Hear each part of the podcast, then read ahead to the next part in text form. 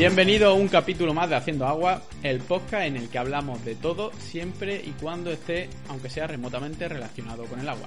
Al menos esa es la premisa de la que partimos, pero luego ya nos conocemos y empezamos a hacer agua y nunca se sabe dónde podemos terminar.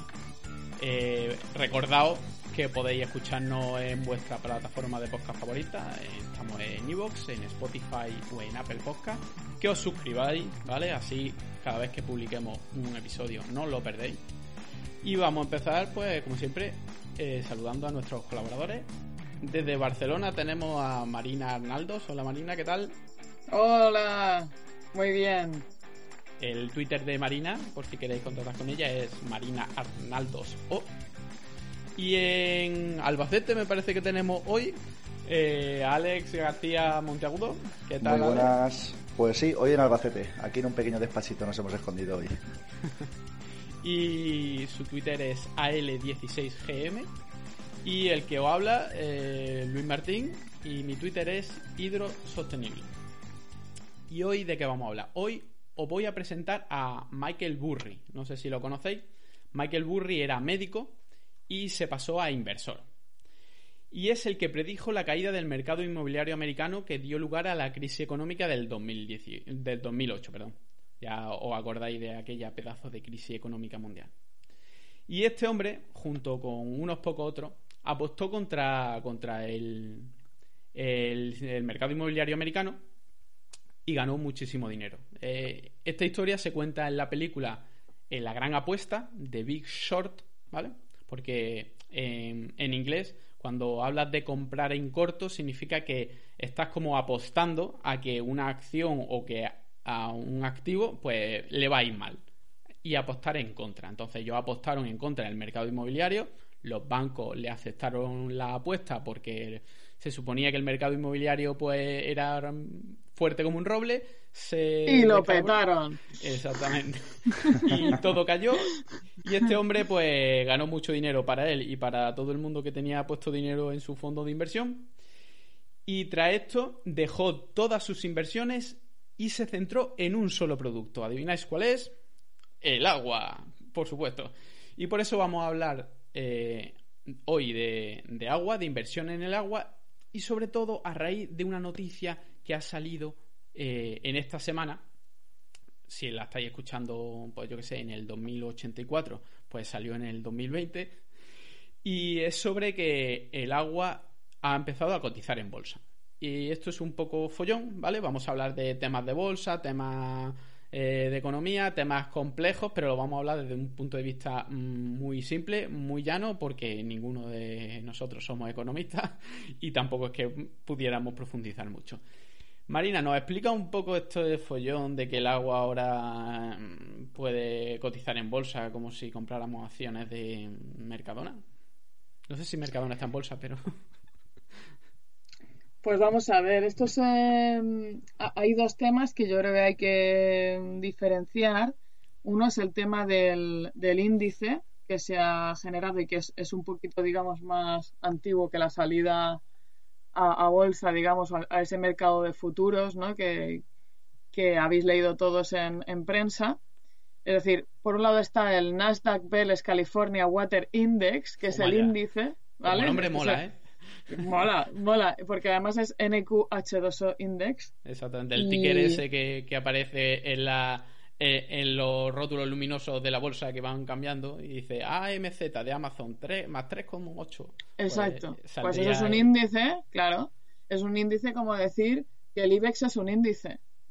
Es un índice eh, que tiene una información detrás y a partir del cual nosotros pues podemos indexar, pues, eh, digamos, por ejemplo, ciertas inversiones o fondos de pensiones o, digamos, em, diferentes, digamos, eh, activos financieros que, podamos tener se pueden, se pueden relacionar con ese índice. Sí, pues luego explicaré yo, entraré un poco más a profundidad en lo de los índices más adelante, para que la gente entienda un poco de qué va la cosa. Y entonces está eso, y entonces, ¿qué es lo que nos refleja este índice? Esto es, digamos, lo más básico y lo que hay que entender antes de, de meterse en lo del mercado de futuros. Pues este índice lo que nos está reflejando es el precio instantáneo, el precio ahora mismo que tiene el agua em, en cuanto a digamos, ese mercado que existe en California de eh, intercambio de derechos de agua. Es decir, cuál es el agua que se está comprando y vendiendo entre gente que es poseedora de un determinado volumen de agua.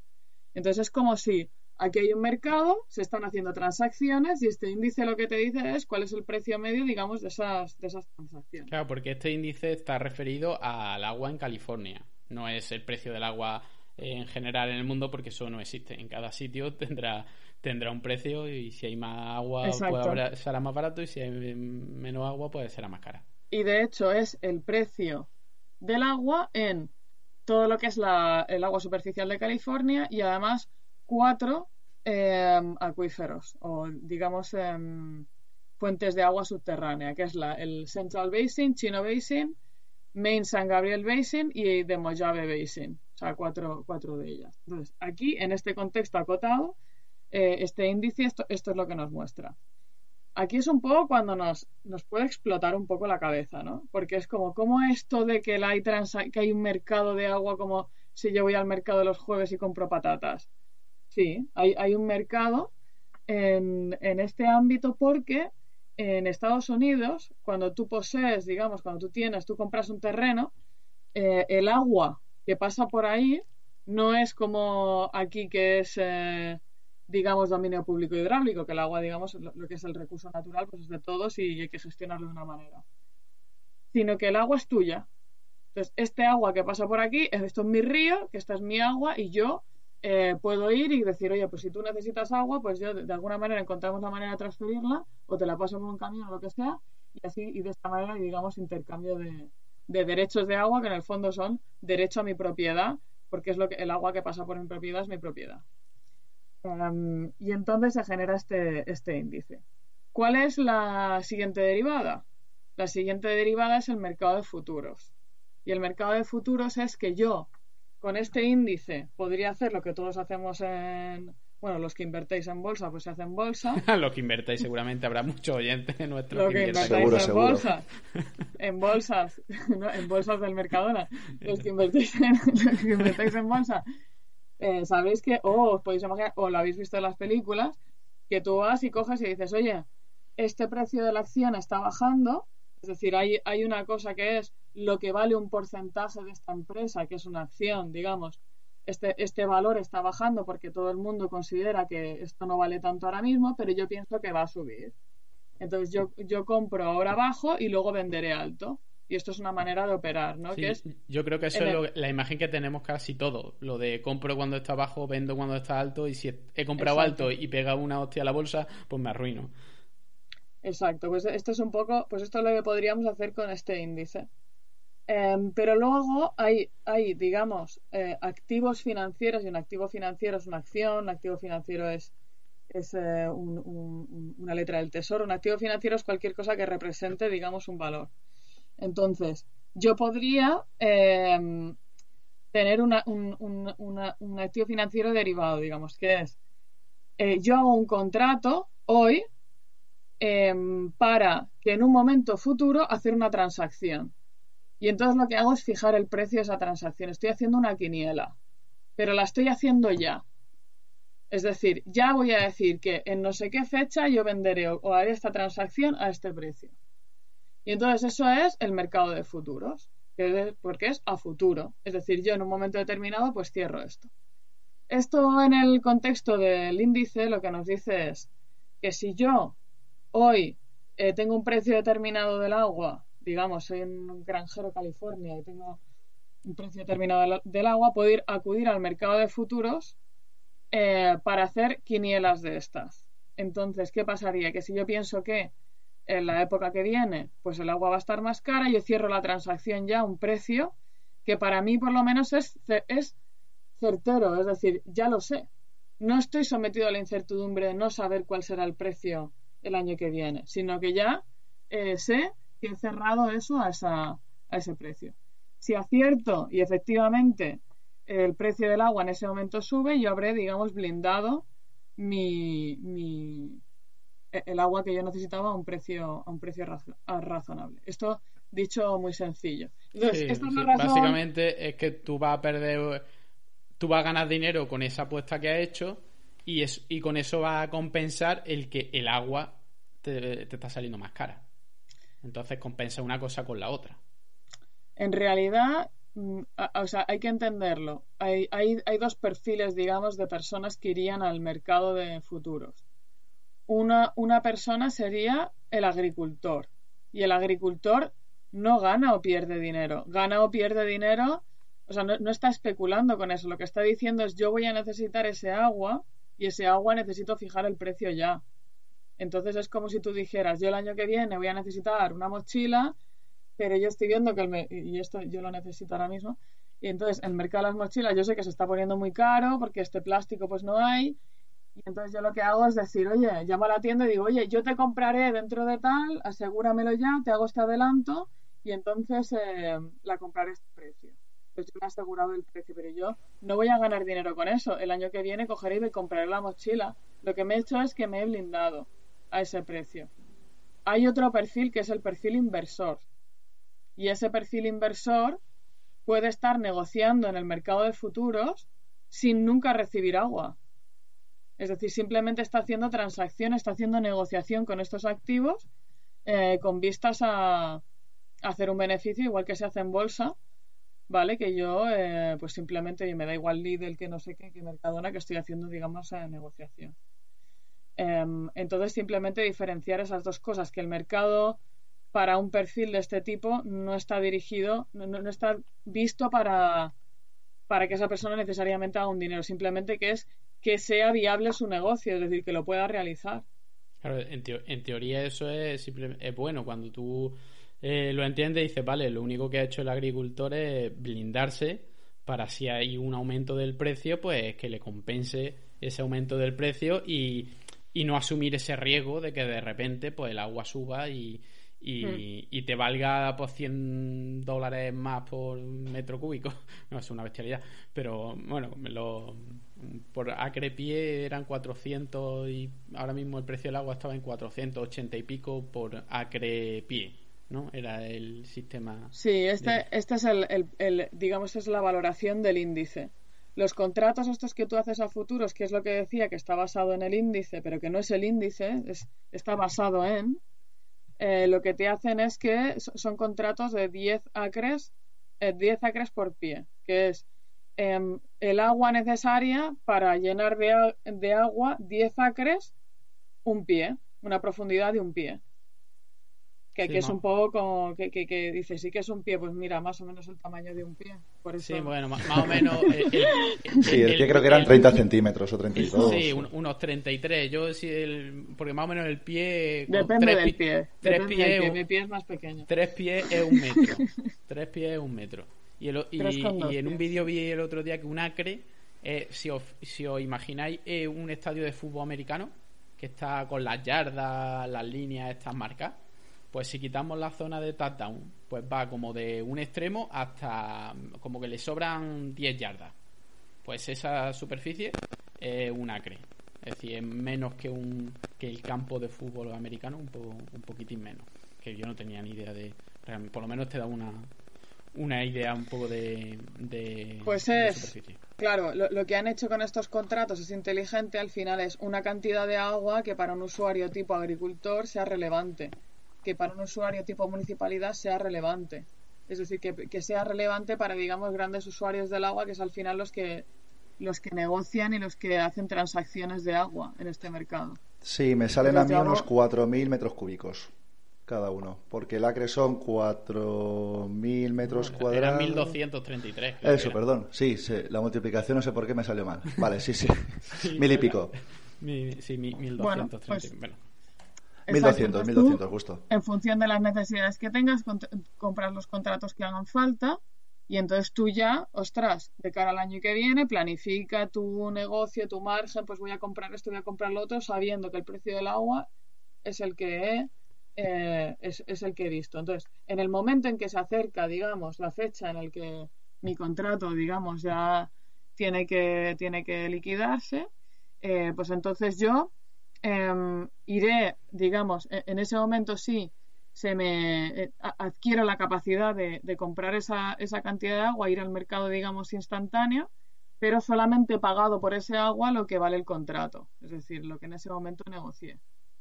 Así que esta es un poco la manera. Entonces, suba, baje, esté medio, ostras, el mercado de futuros a este nivel es interesante porque lo que te da es certeza.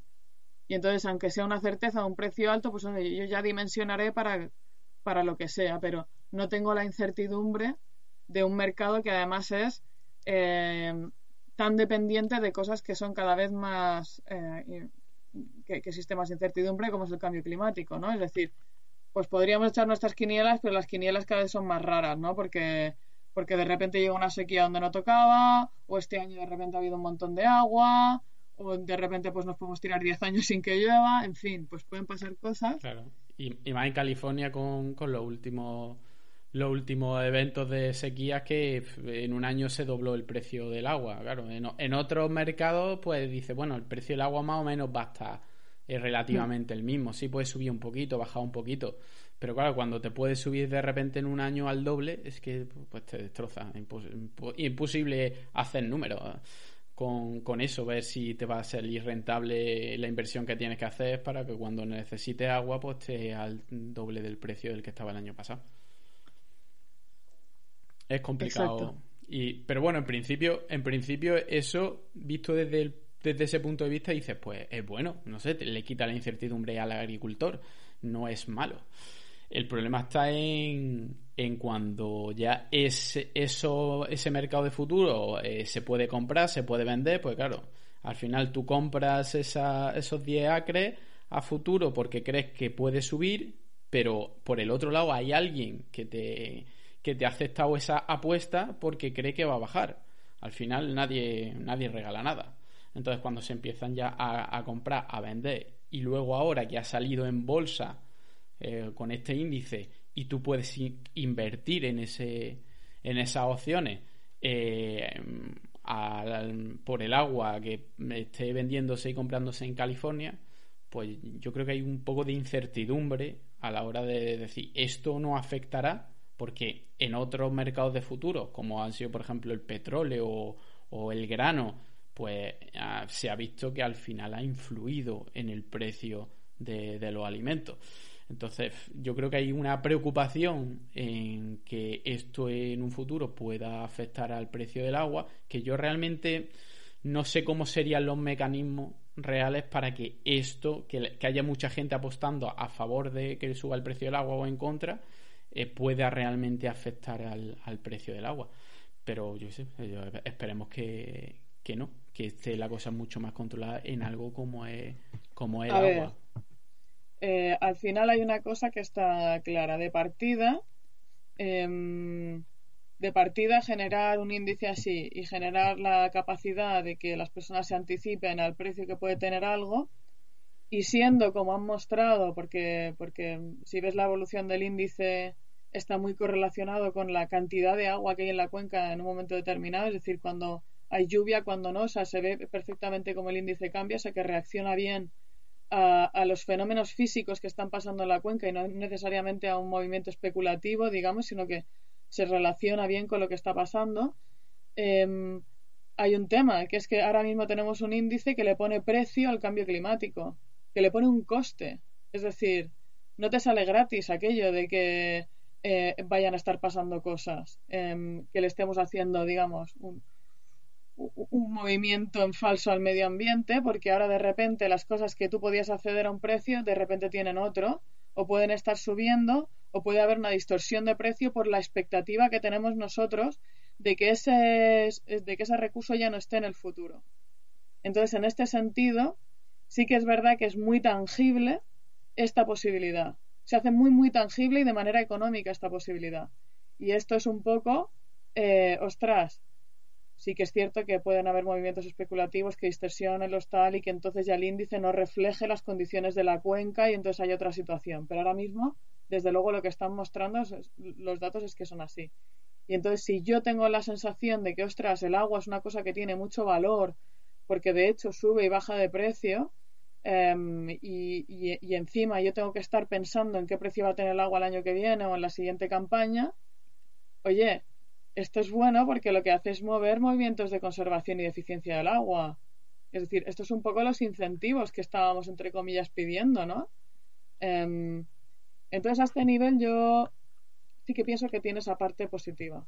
Luego, lógicamente, como estas cosas se mueven, pues habrá que, habrá que verlo. Pero a mí una de las cosas que me parecía súper interesante es, ostras, pago hoy el cambio climático de mañana, sin tener que esperar a mañana. La gente, para, para pagar mañana ya espera. Pero si lo tienes hoy, dices, ostras, esto ya me empieza a preocupar más. Sí, cuando se puede hacer tan, en principio, cuando se asocia el agua a un posible negocio y por un lado hay que tener mucho cuidado, pero por otro lado también lo pone en valor y pone en valor la fragilidad de, del agua, de un recurso como el agua. Si estamos hablando de que está en el mercado de futuros como el petróleo, el oro, el grano, dices, esto es importante, esto no, no está regalado y, y, hay, y hay que cuidarlo y se valora. Y, los que tienen dinero y quieren ganar con dinero con, con ello, se valora. Así que yo creo que por ahí, yo todo lo que he leído eh, es que en principio no tendría por qué haber ningún problema y las dudas que, ponen es porque los comparan con otros mercados de futuros que no han ido bien y han, y han, repercutido en el valor. Pero como algo por comparación, simplemente por comparación. Así que esperemos que esto simplemente sirva para lo bueno que hemos visto que puede servir y si en algún momento hay algún movimiento que vaya en contra de ello, que haya mecanismos para, para evitarlo. Pero claro, esto no es solo lo único que, sirve, no es de la única manera en la que se puede invertir en agua, porque ya lo decía Michael Burry, de cómo, cómo invertimos en agua. ¿Es posible invertir en agua? Porque yo no puedo coger y, por ejemplo, comprar agua y almacenármela a mí y decir, bueno, cuando esté más cara la vendo. Se podría, pero un poco, un poco inviable. Eh, tener en tu casita un, un un embalse y traértela desde Zimbabue, que la compra barata. no, como, que no. Pues un tema, Luis, súper interesante, ahora que hablas de esto. es, que, no, no, me voy a, traer, no voy a traer agua de Zimbabue. Eh, no es como, no, te, vas de viaje y te vuelas con jarros llenos de agua, ¿no? en el avión. Llevo, en la maleta un millón. Solo equipaje de mano. ¿Sabes? Llevo más de 10.000 dólares así en agua. Como la gente que pasa a Andorra a comprar tabaco, pues igual, te llevas la garrafa de agua. Lo mismo, te registran, lleva, lleva agua en el maletero, deténganla. en fin, no, una de las cosas que decía es que eh, este índice de, transacción hay que tener cuidado porque cuando tú vas al mercado de futuros y das tu contrato y te blindas el precio y tal, ojo, que luego está el coste de transporte y está el coste de hacer todo lo demás. O sea, lo que has comprado es la disponibilidad de agua pero luego si no hay manera aquello de, hacer la logística bien, y eso te ponen como 27 disclaimers, ¿eh? Ojo, que luego te la tienes que llevar a tu casa. Exactamente. No lo sé. Te vamos a dejar el teléfono de los de Amazon. Así no, pues era, bueno, entonces, ¿cómo se puede eh, invertir en agua? Eh, si de otro, de otro, desde otros puntos de vista, de, otras maneras. La mayoría de, países eh, tú no puedes comprar agua. No, el agua es un bien público y entonces tú puedes tener un derecho a utilizarla de alguna manera, pero porque tengas una razón para, para usarla y en la mayoría no puedes traficar, entre comillas, con ella. Bueno, en algunas veces sin comillas eh, traficarla, venderla, venderla y comprarla. Por ejemplo, en los Estados Unidos. En los Estados Unidos está lo que comentaba antes Marina, que son los derechos de agua. ¿Vale? Los derechos de agua eh, están basados normalmente en, en poseer la tierra. Tú posees la tierra, por lo tanto, tienes unos derechos sobre el agua que está debajo tuya en un acuífero y sobre el agua que fluye, ¿vale? Por tu tierra. Eso, por ejemplo, en España es imposible, porque tú el agua que fluye por tu eh, por tu terreno, es que no es tu terreno. Eso es dominio público hidráulico, por lo tanto, si hay un río que pasa por tu parcela, realmente no tienes un río pasando por tu parcela. Tú tienes dos trozos de parcela a los lados de un río, porque no sería ni una, ni una, ni una parcela. Pero en Estados Unidos sí, son los que se llaman los, derechos riparianos. No sé, es que riparian rights, no sé realmente cómo, cómo se traduce riparian, ripariano o ripario Estás, estás muriéndote, ¿no? De haber hecho el anglicismo. no, yo he dicho ripariano. Ripariano ni ripariano no fuera. Así que me la puedo inventar mientras la españolice. Y te da el derecho a coger agua de, lo, del río que tengas en tu parcela, que tenga al lado de tu parcela, eh, para beber o para regar. Y también tienes derecho para eh, echar agua en el río para drenaje, si tiene un drenaje de tu parcela por lo que sea, lo puedes echar en el río, o por efluentes, ya sean más o menos contaminados, que yo supongo ahí habrá otras leyes, pero tienes derecho a, echar agua a ese río. Eso hasta este punto es más o menos eh, normal. Pero claro, estos, estos derechos de agua se pueden comprar y vender. ¿Vale? Y se pueden comprar y vender a, a otra gente que mm, esté al lado tuya o esté a, cientos o miles de kilómetros. ¿Vale? Eh, existe eh, unos derechos de agua que, se basan en el uso previo o en la apropiación previa. Bueno, esto es también una traducción un poco de aquella manera. Y te dice que el primero que empiece a usar eh, ese agua, esos derechos de agua, va a tener derechos sobre esos derechos de agua a lo largo del tiempo. Y el primero que ha empezado a usarlo lo puede seguir usando. ¿Vale? Y esto tiene alguna, algunos condicionantes, pero como veréis los condicionantes no, son tampoco muy estrictos. ¿Vale? Eh, bueno, primero te dice que los derechos exclusivos es al primero que lo, que lo usa. Si mi abuelo lo estaba usando al, final, al principio del siglo XIX, pues yo ya eh, los derechos se van, se van heredando y los podemos seguir usando. Eh, dice que todos los privilegios de los derechos de agua están condicionados al uso beneficioso. Hay un concepto que se llama uso beneficioso. ¿Qué entra dentro de, ese uso beneficioso? Pues eh, agricultura, industrial o eh, uso urbano. ¿Vale? Si tú lo vas a usar para eso, se, puede entrar dentro de uso beneficioso. Y hay algo que se excluye, que es muy, que se excluye en la mayoría de casos, que los usos medioambientales, ¿vale? Eh, tanto para que un cuerpo de agua tenga unas condiciones eh, ecológicas buenas como para la vida salvaje y demás. Esto es lo, la vida salvaje como la tuya, ¿no? eso, es un anglicismo, ¿eh? Que acabas de hacer. ¿El qué? ¿La vida salvaje? Sí. sí, el, el, lo animalico. El wildlife. Lo animalico. La vida natural, La vida natural. Eh, pues eso. Y esto, por ejemplo, eh, hay un ejemplo muy claro de cómo funciona esto y lo perverso que esto puede ser. El, hecho que tú puedas tener derechos de agua y tú puedas comprar derechos de agua y llevarte el agua donde te dé la gana. Y esto fue eh, lo que se basó la ciudad de Los Ángeles. La ciudad de Los Ángeles a principios del siglo XIX estaba completamente seca porque no tiene agua, es una zona bastante desértica. Y era como una población de 20.000 personas, era, era una población muy pequeña. Entonces llegó, llegaron algunos, algunas personitas de, Los Ángeles que querían especular con, con las zonas de regadío del Valle de San Antonio, de San Juan, de alrededor de Los Ángeles y se fueron a la zona de Sierra Nevada, porque allí en California hay una gran sierra que se llama también Sierra Nevada, como la nuestra. Ladrones. Donde había mucha agua. Y entonces cogieron y empezaron a comprar derechos de agua. ¿Para qué? Para cogerla, meterla en un canal de 400 kilómetros y llevársela a Los Ángeles. Entonces, ¿qué hicieron? Pues secaron toda la zona.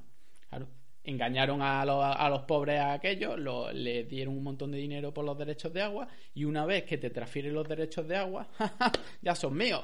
Y si tú no tienes agua para cultivar, da igual, yo ya te di, le di a tu abuelo no sé cuánto dinero en, en aquellos años y ahora el derecho de agua es nuestro. Y es de la ciudad de Los Ángeles y traemos un mogollón de agua, porque imagínate el agua que puede eh, gastar la ciudad de Los Ángeles y cómo gastan también el agua en Estados Unidos.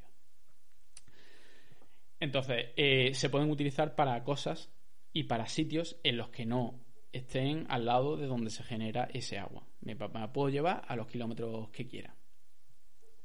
Dice que eh, eso de llevarte el agua está permitido, aunque eh, eso perjudique a, los ríos, al caudal que llevan los ríos. Es decir, está perfectamente permitido en las leyes de agua. Y otra cosa importante que ese privilegio, los derechos de agua, los puedes perder si no los usas. Eso es un poco perverso. Si no los usas, los puedes perder. Y si tú dices, entonces yo, vamos a ver, yo soy un agricultor o yo qué sé, una industria que utilizaba agua y ahora me he modernizado, utilizo bastante menos agua. No tengo por qué utilizar todos mis derechos de agua. ¿Qué hago? ¿No los utilizo y los pierdo? ¿O, o lo utilizo y simplemente o digo que lo he utilizado y lo, y lo pierdo en mi parcela o qué hago. Pues ahora han surgido, no sé si, si escuchaste ya hace, me parece un año por ahí, salió una noticia de, de que una fábrica de cerveza ah, se había modernizado mucho y lo que había hecho es donar sus derechos del agua al río que pasaba al lado.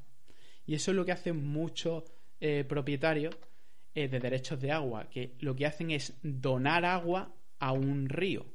Entonces hay ríos, hay asociaciones que eh, quieren conservar los ríos y lo que, lo que gestionan es esa o compra o eh, préstamo de mm, eh, derechos de agua para que tu río tenga mejores condiciones. Y de hecho hay páginas web lo que dice el río tal, gracias a las donaciones hemos conseguido aumentar el caudal en tantos metros cúbicos por segundo de media durante este año. En este tramo tanto, en este tramo tanto. Es decir, que hay donaciones de agua a los ríos. Mm, la verdad que es un poco, un poco triste que tú tengas que donar agua. Debería ser al revés, ¿no? Los, los, ríos nos donan agua a nosotros, más bien. Claro, deberías de pedirle permiso al río, oye, por favor, ¿puedo quitarte un poquitín de agua? En mi magnanimidad este año nuevo daré un vaso al río Mississippi.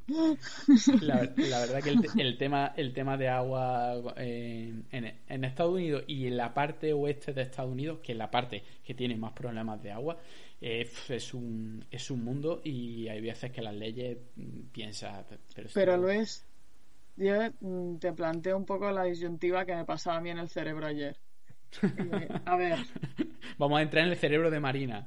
No, claro, porque es que como la vida es tan complicada, las cosas, eh, es al final. Tú dices, claro, yo, este tema de los derechos de agua, de tantas estas cosas que pasan, evidentemente, pues no, no compartimos, ¿no? Yo soy la primera que, o sea, es decir, que, el dominio público hidráulico, todo esto, pero a la misma vez se puede generar la situación absolutamente bizarra en la que precisamente porque existe eso, se genera de repente un índice que de ahí se genera un mercado de futuros y eso es lo que realmente consigue que la gente sea responsable con el agua.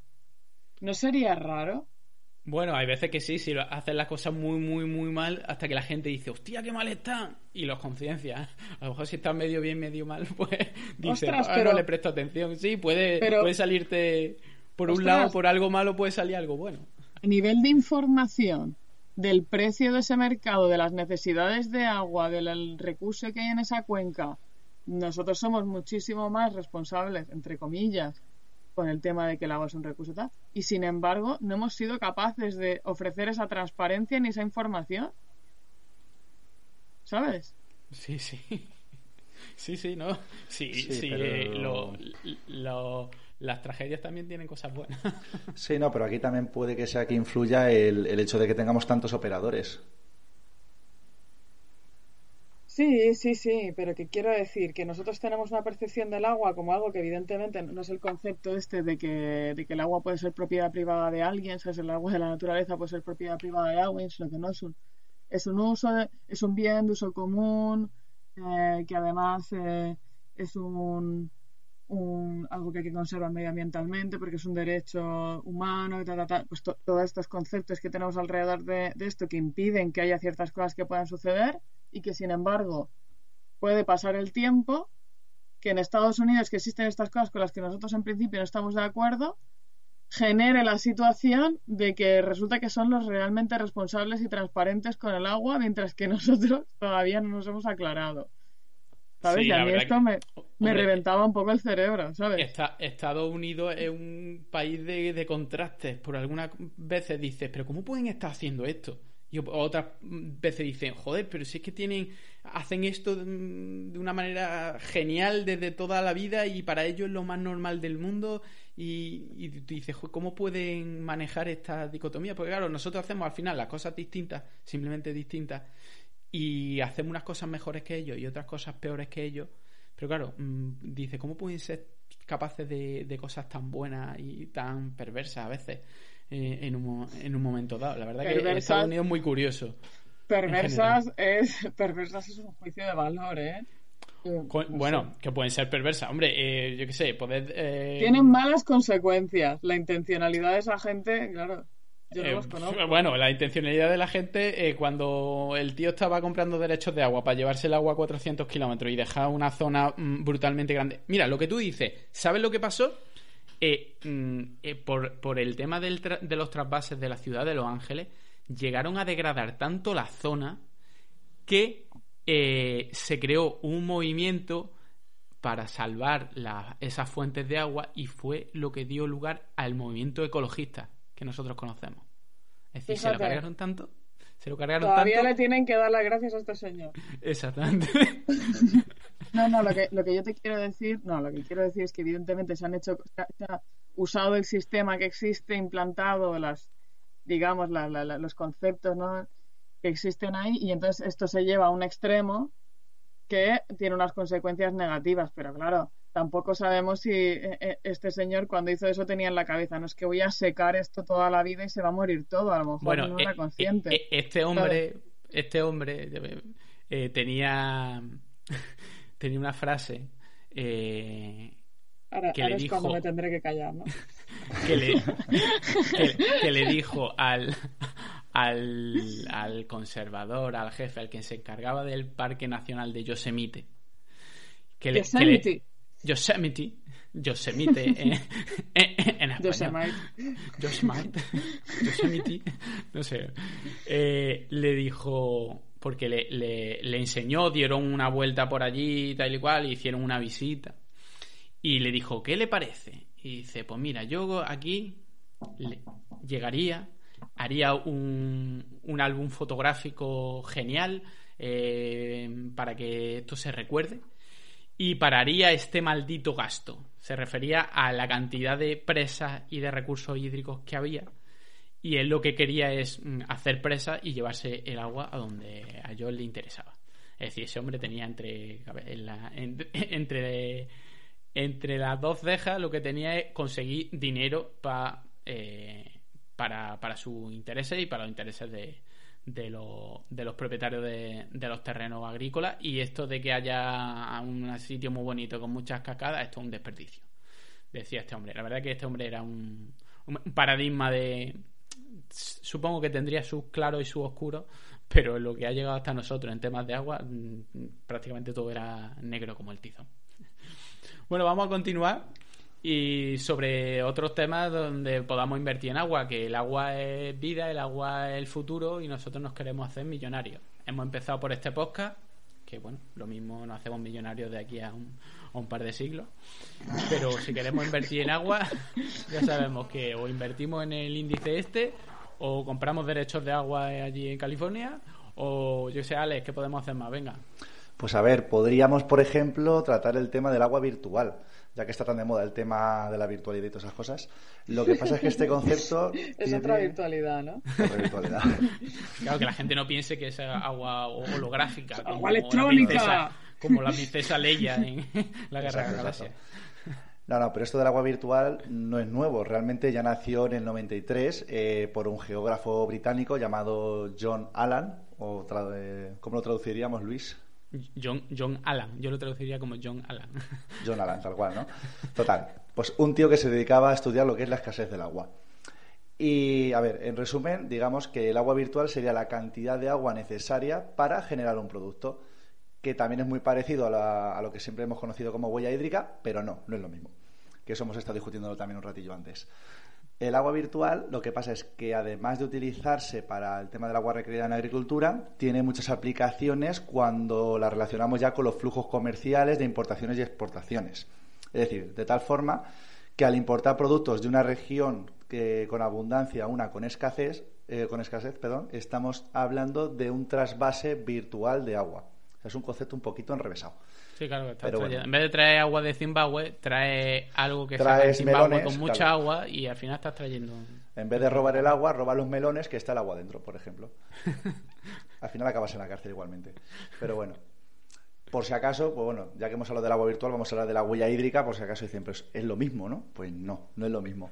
Al final, la huella hídrica lo que nos proporciona es la información sobre los flujos comerciales, pero en términos de agua. Es decir, podemos hablar de la huella hídrica interna y la externa. La primera, haciendo el uso interno para producir bienes y servicios en un país, y la segunda, el agua utilizada por otros países. Y aunque ambos son indicadores físicos del requerimiento del agua en los procesos, mm, tiene una diferencia del concepto, que eso es lo que a mí me costó ahí un rato entender. Mientras que el agua virtual se refiere al agua de la producción de bienes, la huella hídrica se refiere al agua del consumo. Y, por ejemplo, eh, ¿qué pasa en México? Es un país importador neto de agua virtual. Es decir, el volumen de agua de sus importaciones es superior al de sus exportaciones, mientras que la huella hídrica del consumo nacional per cápita, pues 43% mayor del promedio anual. esa sería la diferencia fundamental. ¿Y por qué nos sirve esto? Porque nos podría valer, además de los términos monetarios que se suelen utilizar eh, normalmente, con esto podríamos conocer la disponibilidad del agua, sobre todo en las regiones de, escasez. Sí, por ejemplo, podemos leer lo, que comentaba, el que hemos comentado Michael Burry, de, porque hemos dicho que, que él se, se ha centrado solo en, en invertir en agua, pero ¿cómo invierte en agua? Realmente no estaba hablando de los mercados de futuro, los mercados cotizados. Yo voy a leer un párrafo de unas declaraciones que, hizo, bueno, unas declaraciones no sé si estaban escritas en un, en un libro. Y decía, el agua es un bien político. Transportar agua a gran escala no es práctico, bien por razones políticas bien por razones físicas. Yo diría más, aparte de políticas, pues te pondrán pegas, pero por las físicas ya son suficientemente grandes. Mm. Por lo que comprar derechos sobre manantiales no tiene ningún sentido para mí. ¿vale? No podemos transportar ese agua. A la conclusión a la que he llegado es que si quiero invertir en agua, la mejor forma para hacerlo es hacerlo invirtiendo en comida. Es decir, comprar terreno agrícola en zonas con abundante agua para así poder transportar esa comida hacia zonas geográficas donde tienen poca agua, por lo que estamos diciendo.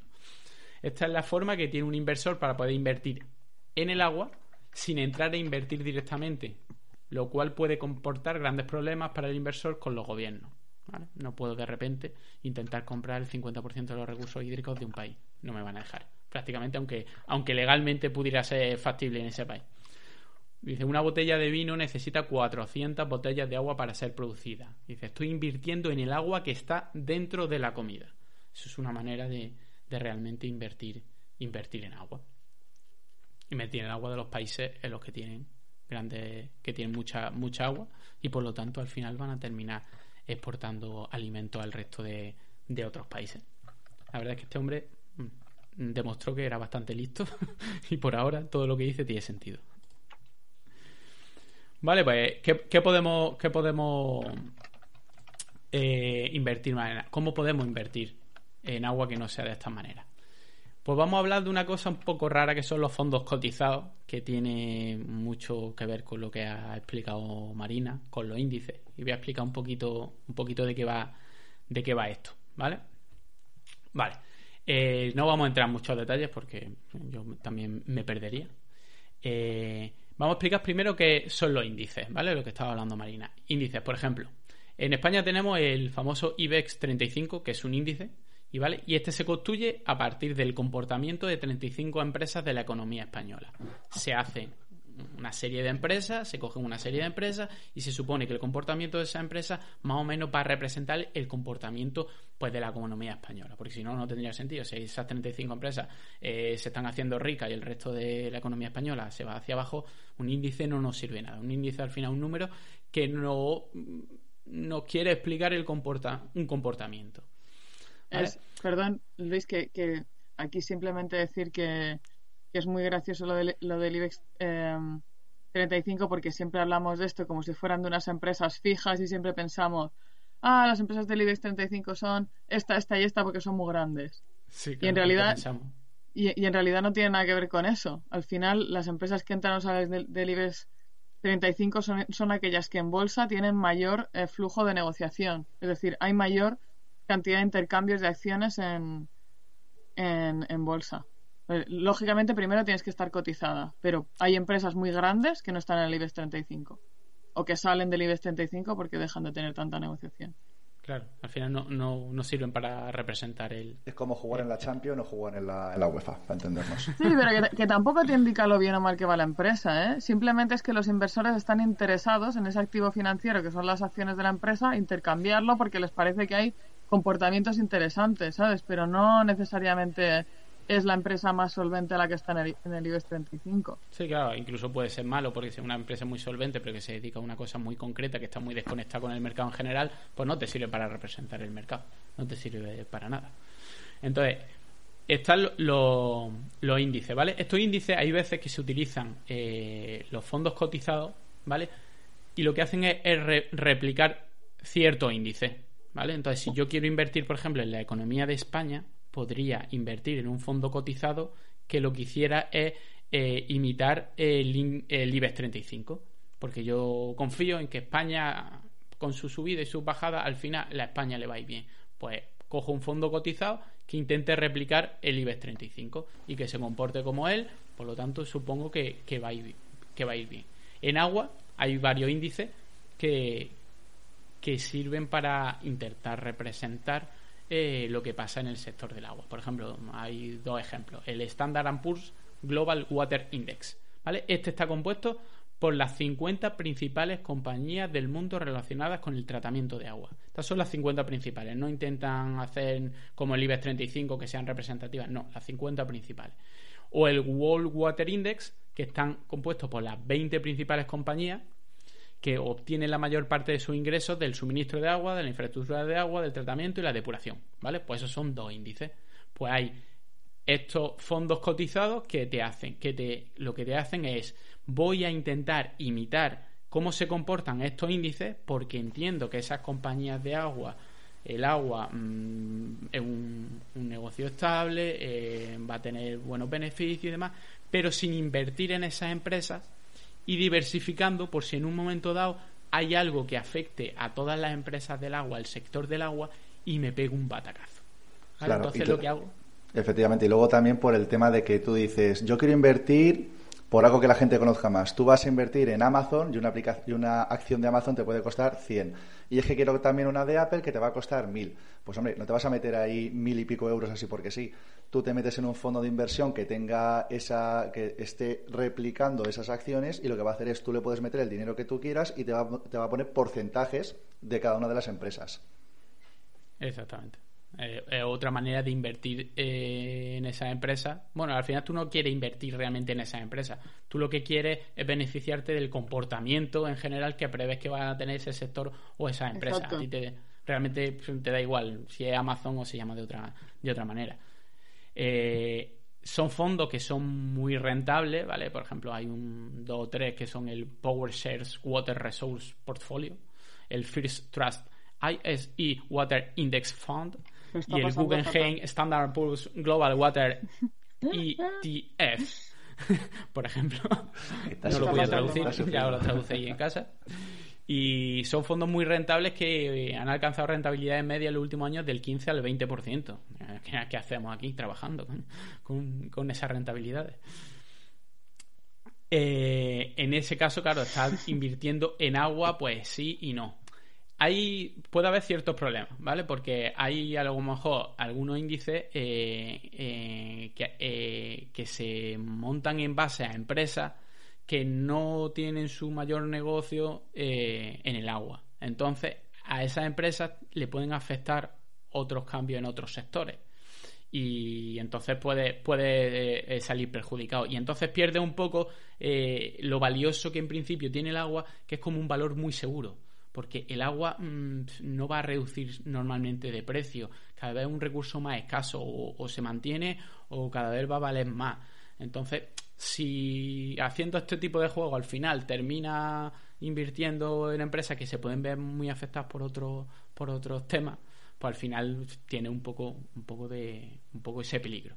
Pero bueno, que se puede mm, invertir en el sector del agua, en el agua, sin invertir directamente ni en comprar el, el, producto, ni siquiera en las empresas que se dedican al, al sector del agua. Yo, por ejemplo, no tengo ninguna empresa. ¿Vosotros tenéis eh, acciones de empresas del agua?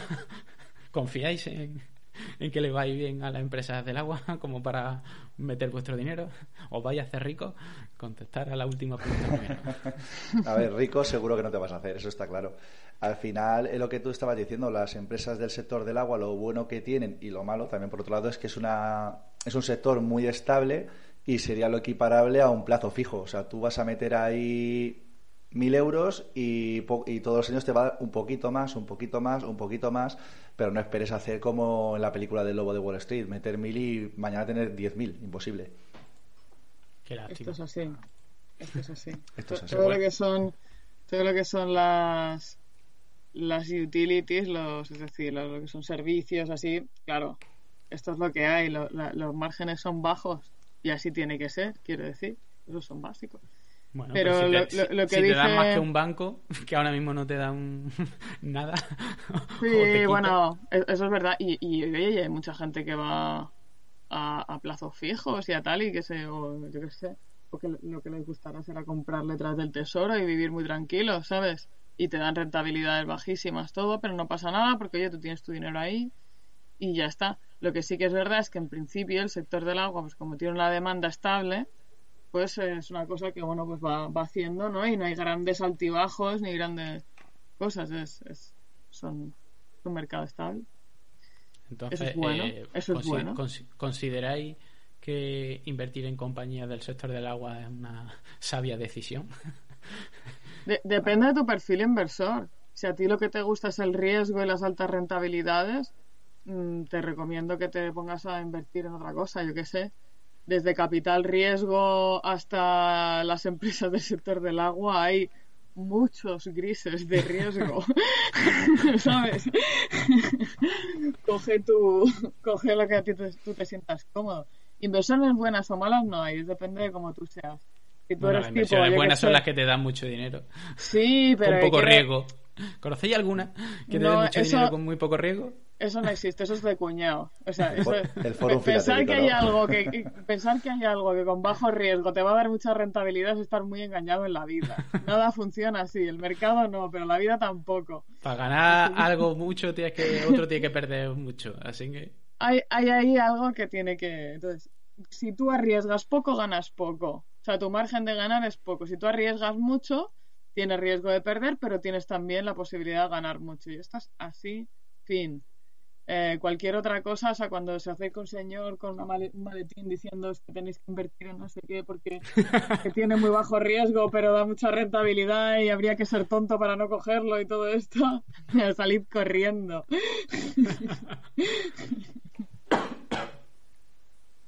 Pues sí. Bueno, pues yo creo que hemos hecho un repasito bueno de, de de las maneras que podemos invertir en agua de aquella manera, si alguien quiere invertir en agua o simplemente para que sepan las opciones que hay. Eh, y más o menos yo creo que, que no hemos No te ha faltado una. Te ha faltado una. Me ha faltado una, ¿cuál? Te ha faltado una. ¿Cuál, cuál, pues, cuál? Pues, eh, pues invertir en los profesionales del agua. Ah, invertir en los profesionales del agua. Como nosotros. ¿Cuánto cuesta una acción tuya, Marina? Cuéntanos. No, no me refiero a ese tipo de inversión. Me refiero, por ejemplo, a lo que estamos haciendo nosotros ahora, ¿no? Invertir en nuestro sector. Invertir en, un podcast de agua para fomentar su cuidado, porque entonces la gente estará más concienciada, entonces estará más dispuesta a pagar un poquito más por un recurso escaso y por lo tanto habrá beneficio. Así que. Pero es que, ¿por qué lo dices que no es algo sarcástica? Yo te lo digo muy en serio. No es sarcástico. Vamos a ver, estamos aquí haciendo una labor de evangelización. Estamos invirtiendo nuestro tiempo, que es dinero. ¿Vale? y una pasta, ¿eh? Nos ponemos a hacer números de nuestro tiempo. Un pasto. Bueno, bueno. Pero, en fin, aunque sea mucho o poco, el tiempo es dinero. Y aquí nos estamos invirtiendo nosotros para que el sector del agua sea mejor, ¿no? Que la gente lo conozca, que, haya más preocupación, que haya más movimiento en el mercado del sector, en fin, todo eso. No, pues sí, hacemos una labor encomiable, absolutamente encomiable. ¿Ves? Otra vez oigo el sarcasmo y no me gusta. no, pero oye, el sarcasmo por, eh, por, la, por la onda, no, no, no. No hacemos una labor Mm, si no, no lo estaría haciendo. Si no estuviéramos haciendo de verdad una... Por lo menos no lo estaría emitiendo. Estaríamos los tres tomando cerveza y hablando de, estas barbaridades y criticando a, a lo que no podemos Que no quiere decir que eso no lo podamos hacer, Luis, que no es... No es bueno, bueno, depende, de a quién y depende del nivel de crítica. y el lenguaje que usemos. Pues bueno, eh, lo que vamos a hacer ahora, no sé si estaba ahí, estáis preparados o no, porque últimamente como nos alargamos mucho, al final dejamos las recomendaciones para otro día. Pero hoy yo creo que podríamos hacer alguna recomendación. Y entonces ahora están ellos pensando, hostia, no me acuerdo, a ver, ahora qué recomiendo. Pues mira, voy a empezar yo y así os doy tiempo. Qué lástima. Aparte de, que veáis la gran apuesta de la que hemos hablado, del, que uno de los protagonistas es el tal Michael Burr, os voy a recomendar una serie que, bueno, que si le buscan las vueltas tendrá algo relacionado con el agua. En, en, algún momento invertirán en agua o beberán agua. Así que ya sabéis que esto se puede forzar mucho que va sobre el tema de inversiones y demás, sobre cómo se hace de manera legal o de manera ilegal o de manera con mucho crisis, que es una serie que se llama Billions y que está muy bien, es de un fondo de muy muy buena, está muy bien la serie, hiper, sí. hiper millonario y luego está el como el bueno en principio, que es el que va detrás de él, que trabaja para para el el fiscal del distrito o alguna de cosas de estas típicas americanas y que intenta cazarlo, intenta meterlo en el trullo por hacer cosas ilegales. Y está muy chula, muy interesante. Billions. ¿Y ahora quién se atreve? Yo, yo. Marina, Marina. Yo. Marina, recomienda. Un manga. Adivino, bárreme con un manga. No, no. no. no, mierda, tengo que pensar otra cosa. Joder. No, os voy a recomendar el documental de Matt Damon, Brave Blue World. Esto todavía no lo hemos recomendado, ¿no? Eh, yo creo a mí no me suena. Y era como súper evidente. La carrera para resolver la crisis del agua. Este documental es sobre cómo crear un futuro sostenible para el agua y explora innovaciones de cinco continentes desde la reutilización a la generación de energía. Y sí, me he metido en el resumen de Netflix. El documental no estaba un poco flipado y el hijo de Will Me no pinta nada ahí. Claro, reúne. Pero bueno. Reúne cosas que me gustan como el agua y Matt Damon. Ahí está. Es que si hubieran hecho el documental sobre Matt Damon y el agua entero, Claro, o, sobre Matt Damon, a mí yo también. y el agua, bueno, Matt Damon y que, que, bebiera agua en un momento dado o se duchara. Sí, o se tirara agua, sí. Y saliera de, del mar con un turbo. Camiseta mojada, bueno, ya, vamos a dejarlo que es viernes por la tarde en este hay, Estás viendo arriba. Hay otra parte muy chula de ese documental que me mola un montón, que es de la empresilla esta en un pueblo, creo que en África, que tiene como váter seco, básicamente es casi como un cubo. Entonces se llevan un poco la mierda a un sitio y la tratan y hacen carbón. Y, luego lo venden otra vez para, para calentar la casa y para cocinar. Esa, esa historia mola un montón. Sí, esto vamos a hacer, tenemos que hacer de las aguas residuales lo que hacemos en España con el cerdo que se aprovechan hasta los andares. Yo el cerdo me lo como, el agua residual No, no pasa hay que, hay que se, se, dice, se aprovechan, del cerdo se aprovechan hasta los andares. Ah, vale. Hasta las pezuñas, se dice por aquí. Más Qué bueno. ¿Y tú, Ale, qué, recomiendas? A ver, pues iba a recomendar invertir en alguna de las empresas del sector del agua, que estoy viendo cómo han monetizado durante el último año, pero no, voy a hacer lo que tenía pensado hacer la semana pasada, ya que no hicimos recomendación, y no es una recomendación, sino que es un reto. A ver si los que nos están escuchando son capaces de aquí a que termine el año de no beber agua embotellada, o sea, solamente agua del grifo. Y que nos lo pongan por Twitter. O sea, que nos pongan por Twitter algún comentario en plan imposible, eh, esto lo hago yo de normal o lo que sea, que nos cuenten. yo me recomiendo. Em, em, me, me, daría con un canto en los dientes con que consiguiera que alguien que no bebe agua del grifo se bebiera un vaso de agua del grifo. Ya está. Yo tengo esas peleas algunos días y es complicado, ¿eh? Es complicado. Dice, no, solo uno, solo no se puede. solo uno. Lo que me faltaba para terminar el 2020, beber agua de grifo. Dice, mamá, por favor, mi regalo de Papá Noel es que te beba un vaso de agua del grifo. Hombre, ahora ya verás cómo se va a poner la bolsa del agua, lo mismo hay que pedir botellas de agua, es lo que te decía. bueno, pues con estas recomendaciones mm, nos despedimos. Hasta un nuevo capítulo de Haciendo Aguas. Y ya sabéis, chicos, buenas noches, Cuenca. Buenas noches, Cuenca.